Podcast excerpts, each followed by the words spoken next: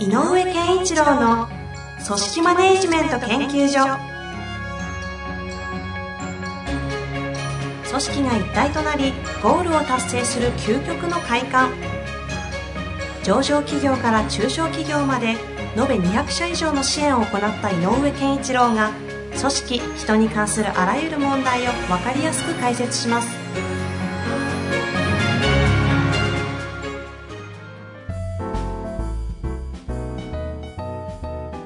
こんにちは、遠藤和樹です。井上源一郎の組織マネジメント研究所。井上先生、本日もよろしくお願いいたします。よろしくお願いいたします。さあ、いっちゃっていいですかね？もういいですよ。さあ、いきたいと思います。はい。えー今日のご質問はですね、すごいシンプルな質問来てまして、はい。えー女性の方です。はい。えーちょっと他の情報がないんですが、外部マネジメントと内部マネジメントの違いはあるのでしょうか？ああ、なるほど。以上です。シえっと、おそらく外部の、えー人を使って、チーム編成して何かをやるっていうような時と、から、まあ、上司としてとか、まあ、先輩か、として、こう、まあ、リーダー的に内部のチームを任されてる時との差っていうことだとは思うんですね。はいはいはい。これはもう井上先生、大得意領域じゃないですかうんまあ、まあ、大得意っていうか、ポイントはどっちなのかなっていう話で、で、えっと、外部の人とやるときと内部での時の、まあ、ちょっうん、違い、大きな違いっていうのかな、は、やっぱり、えっと、外部の人の時も、外部スタッフをまとめる時もあるかもしれないけど、育成っていうテーマを抱えてないと思うんですよね。ああ、外部。うん。で、内部の場合は確育成ってテーマがあるんじゃないかな。はいはいはい。あとは、やっぱり、チームワークっていう、もちろんチームワーク両方大切なんだけど、えっ、と、モチベーション的なところとか、その感情面の、うん、テーマが内部の方がよりあるんじゃないかなっていう気がしますね。どの切り口なんですかね。例えば今今のお話聞いて思い出すのは、井上先生の感情と理性、理論、理性ですか？理論で言ったときに、外部マネジメントの方がこう、理論ベース、理性ベースでのマネジメントがお、なんか度合いで言うと多そうで、内部はやっぱり感情マネジメントみたいなのが割合的には多そうだな、みたいな。その通りですよね。あの、そういう、あの、イメージをやっぱり持ちますし、えっ、と、外、この間もね、あったんですよ、実はね。外部のスタッフをまとめてるときに、えっ、と、なんか、なんか違うと、えっ、と、価値観が違う気がするんですよねっていう悩んでる方がいて。だから価値観が違うので、なんでこんなこと言うんだろうって、イラッとするんですよ。はいはい。で、なんでこっちにそんなこと言ってくんだろうとかって思いましたと。ってなって、で、この方はね、実は非常に、えっ、と、人に寄り添うっていうことを一生懸命してる人、うん、うん。まあ、ある意味の優しさもあるし、えっ、と、ある意味の責任感もあるので、その、そのチームが、えー外部の人を使ってるチームで成し遂げるものはちゃんとしなきゃいけないという気持ちもあるので、えっ、と、スムーズにものが、あの、滞りなくす、あの、チームワークよく進むうんということを目指している方なので、やっぱりどちらかというと気持ちとか、気持ちよくやってもらうとか、はいはい。えーそういう方に意識を高かったよね。でも、どうやら、なんか価値観ベースで違うぞっていうようなところを根本的に同じ仕事をしてるんだけど、なんか違うなっていうことがすごく感じ始めて、うん。うん違和感を覚え始めたと。なので、この方はそういうアプローチ、あの、なんだ感情面とか気持ちについて寄り添う気持ちがある方だからこそ言ったんだけど、やっぱり、あの、えっ、と、経、あの、経済学校的に言えば、言えば、マネジメントとリーダーシップいう、まあね、あの、感情をコントロールするのか、行動をコントロールするのかっていう話があったけど、うん。うん。やっぱり行動の、行動がえー適切であるかどうかにフォーカスしないといけないよねっていう。うん。だからやっぱりこう、オーダーとして出すの出し方をしっかりやりましょうと。外部マネジメントは特にってことですか、その、その方に言ったのはね。だからやっぱり進捗管理とか、やっぱりチェックポイントをしっかり持たないと外部のチームってできないので、はい、はい。えっ、と、進み方がおかしいとか、やってることが違うとか、えー手順が違う、優先順位が違う。そんなことをチェックしなきゃいけないので、やっぱり、どちらかというと、あの、ね、PDC で言えば CA のところがすごく、まあ、より大事。うんうんうん。なので、特にチェックが大事かな。do っていうのは外部の人だったりするの。はい、はい。だからそこを、えっ、と、プラン通りに行ってるかどうかっていうチェックをしなきゃいけないので、やっぱり論理的なアプローチが重要だよね。うん。だから、やっぱり、えっ、と、なんだろう、せ納得性の高い話し方ができるかどうかの方が大事なのが、うんやっぱり特に外部だと思うんですよ。つまり言ってることが正しく相手に理解される。まあ、そりゃそうですよねって相手が、なるほどそうですねって言えるかどうかっていうので、感情の面で寄り添ってるというやり方を一つのチーム、えー運営うんうん。の主軸にするよりは、えー理屈の通った、えっ、と、根拠の正しいあるものの言い方っていうか、伝え方っていう風に変えていかないと、外部は難しいよねっていうのが一つ。モチベーションというよりも納得する。そうそうそうそう。で、まあもちろんね、いろんな周りでモチベーションとか、あの、気持ちの部分っていうのは大事なんだけど、うんうんうん。そこにぐーっと入るっていうのはやっぱり距離感があるので、やっぱり日頃から一緒にいるいればね、さっきの価値観ベースがなんか違うんじゃないかということにこう、あの、向き合ってアプローチすることもそんなにそう難しくないし、はいやっていいことだけど、やっぱり、えっ、と、役割と能力をそれぞれが持った人が集合しているえーチームだから、役割をちゃんと果たしているかどうかを、えーによ、なんてってた立たないと、マネマネジメントしづらいよね。うんう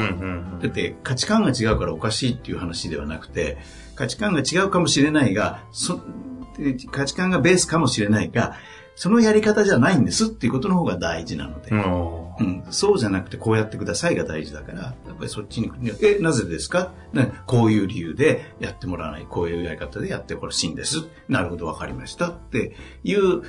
え関係性作っておかないといけないし、はいでそれができる、回っていく中で、場合によっては、ね、でももしかしたらこれって、あんまりこの部分が大事だと思ってないですか？とかっていう、あの価値観のところに、えーチャンスがあればうん。アプローチしていけばいいけど、そこから始めるもんじゃないなと。なるほどですね。ただ、内部で上司部下だったりした場合は、部下に対しては、やっぱりこの、この人は何がやりたくてこの会社にいるのか、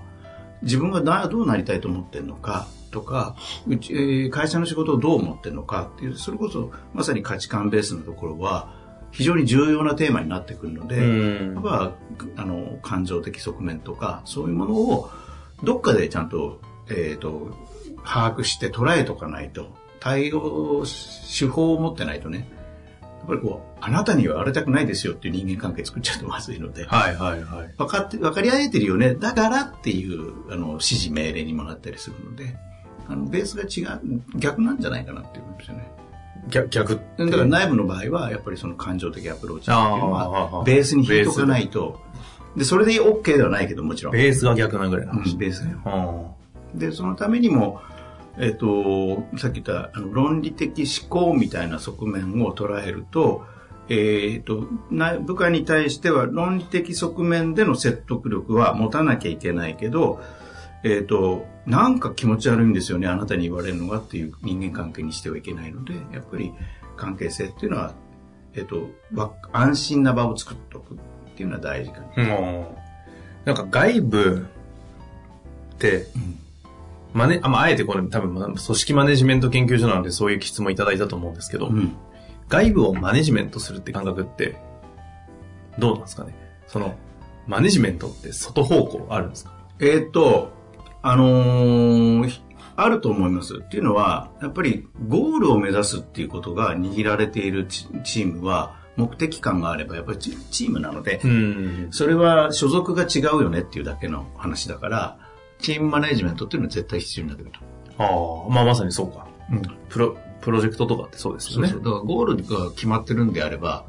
共通のゴールを握ってるんであれば、やっぱりそこに向かうべき行動であるとか、そういうのはやんなきゃいけないので、だから、あのー外部だから、えっ、と、感情面無視していいですよっていう話はもちろんない。でも、えっ、と、違い、僕がよく言う共通と差異の差異の部分だけに、えっ、と、あんまり、あの、意識してもいけないので、共通項を軸に、共通目的を軸に、そのためにこういうふうに具体的な行動に皆さんしましょうということをしっかりと据えた上で、逆にその上で気持ちよくやってもらうっていう、なんか、なんか順番が違う気がするんだよね。なるほどですね。うん。今ってでもこう、昔みたいに組織への貴族意識はまず、うん。時代で流れてるのが薄まってる、転職ベース、うん。キャリアアップ、職能というよりも職務、た職務への、うん。はいはいはい。みたいな。なると、必然的にこう、なんか内部マネジメント的な感じよりも外部マネジメントっぽくなっていきそうな感じになりそうですよね。あの、すごくいいところのポイントだと思っていて、だからこそ、えっ、と、論理思考の能力って高めないといけない。生きの生き残っていけないみたいな。だって、機能だけを追求するんだったら、ん本当にまさに AI の時代に入ってくるので、やっぱりこう、えっと、論理的に物事をちゃんと捉えて、的確な根拠を作り上げていくっていう作業をしないと、相手が納得しない。まあそうですよね。うん組織的なこう、金性みたいなもので、ついてこいよっていうのが機能しないから、そう。納得させなきゃいけないとなると、そうなんですよ。納得形成ってすごく大事で。たとえね、どんなに飲んでたってよくわかんないこと言ったら嫌だよって話ですもんね、プロジェクトだったらね。うん、で、ましてやね、その、与えられてる役割を果たすかどうかっていうことが軸になるので、うん変なし、ギャラのね。えーそうですね。うんなので、やれ、役割が果たせてないですよねっていう話は、えー業務上しっかりしなきゃいけないけど、役割を果たしてるのに、なんか違うよねとか、なんかちょっと気分悪いなみたいなことって、ことさら取り上げてもしょうがなくなる。ああ。外部プロジェクトにおけるその評価うん。って、実際プロジェクト動いてみていくと、役割がこう重なったり、はいはい実態スタートした時よりも、なんかできたりできなかったり、いろんなことが起きて、こう、徐々にプロジェクトが有機体に変わっていくじゃないですか。だからその時点で初めからじゃあって、なかなか評価できない。ここどうしていく、あれなんですかね？あの、えっ、と、評価をっていう意味ですよね。あの、で、えっ、と、チームである以上、内部も外部も、えっ、と、共通していることで、最大の、えっ、と、効果的なチームのあり方っていうのは、えーやっぱり今言ったように、有機的に、えーいろんな組み合わせが起こって、えー想像もできない、予想もしなかったものができるようになっちゃう。つまりこう予想をはるかに超えるようになってくる、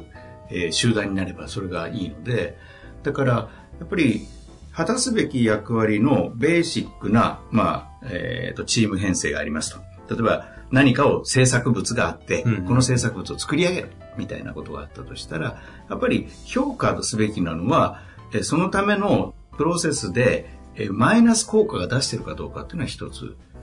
ここれはやっぱりちゃんとね、いや、ちょっと困るんですよってうん言わなきゃいけないのでそこはしっかり抑えなきゃいけない。ただ次に、えっと、プラス評価ってどうするのかって言ったら、やっぱりその人がいる、その人の動きによって違うこと、さっき言ったようにこう、えっと、チームとしてえーより効果的な動きができた、有効な動きができた、もしくは、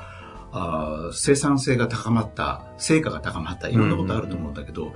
いや、やっぱあの人の動きがすごい貢献したよねという、その貢献度みたいなのを純粋に見てあげないといけないから、ひあの、よくある評価制度の評価項目で見るというよりは、まず、あの、役割を果たしているかどうかのベース、うーを、な9大点バーをまず設定して、はいはい。で、や、これをやらなきゃ困りますよってことは言う、まず言われる。でも、9大点であれば、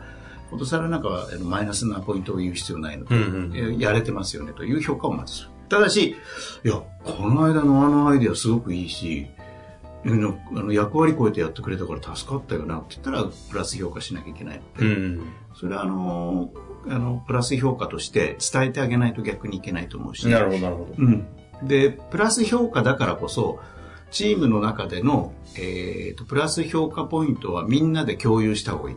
うん。う。うんん、A さんってこの間こうやってくれたの、あね、みんな助かったよねっていうような、あの、言い方なんでもいいので、はいはいはい評価としてとかじゃなくていいから、あれは良かったよねとか、いや、今日は、あの、とってもね、その、い一個の、えっ、と、成果物が仕上げて、よし、今日は打ち上げだね、なんていう時に、うんうんうんあこの間、今回はこん、誰々さんがこの間あれやってくれたんで、えっ、と、大いに助かったんで、みんなからもちょっと拍手とかっていいから、なんかそういう、えっ、と、よしっていう、ポン、丸みたいなのはみんなで共有した方がいい。なるほど。うん外部は特にそうした方がいいと思うね。うん。ほうほうほうそそれは、あえて抽象度高めで言うと、何をしてる評価っていう行為になるんですか？えっ、と、こう貢献なんよね。やっぱチームに対する貢献。で、外部の人たちだと、どうしても、えっ、と、横が何かをやってるということは、あんまり役割分担がされればされるほど知らないうん。から、でも、あの、遠藤さん言うように、チームが良くなれば良くなるほど有機的に混ざり合うので、混ざり合うっていうことが、より、えっ、と、加速度を上げるために、えーそういう場面で、プラスっていう貢献、良かったっていうのをみんなで、シェアする。シェアする。ああ。そうすると、お、なるほど、良かった良かったっていうと、全然直接、えプロセ、工程上プロセスで関わらない外部スタッフの人にも、おそうなんだって、あの人そんな頑張ったんだっていうと、気持ちいいし、うん一緒にやってること。はいはいはい。だから、なんとなく混ざりが良くなる。っていうかな。だから混ぜるためにやる。なるほどね。うん。いや、これは、これから時代的にも、絶対必要になるね。もう外部マネジメント論が出るぐらいのね、うん。テーマですからね。だって副業とかもある、出てくる時代だとね、必ずそういうことが起こるんでね。まあ、私たちね、結構こういう系の プロジェクトベース多いですからねね。基本的に外部ばっかりかかってますけど、これは確かに。初めてなんかこう改めて聞きましたね、この外部論。いや、ぜひなんか今のお話聞いてね、はい質問ありましたらお待ちしております。そうですね。頑張ってみてください。はい。というわけで、本日もありがとうございましたあ。りがとうございました。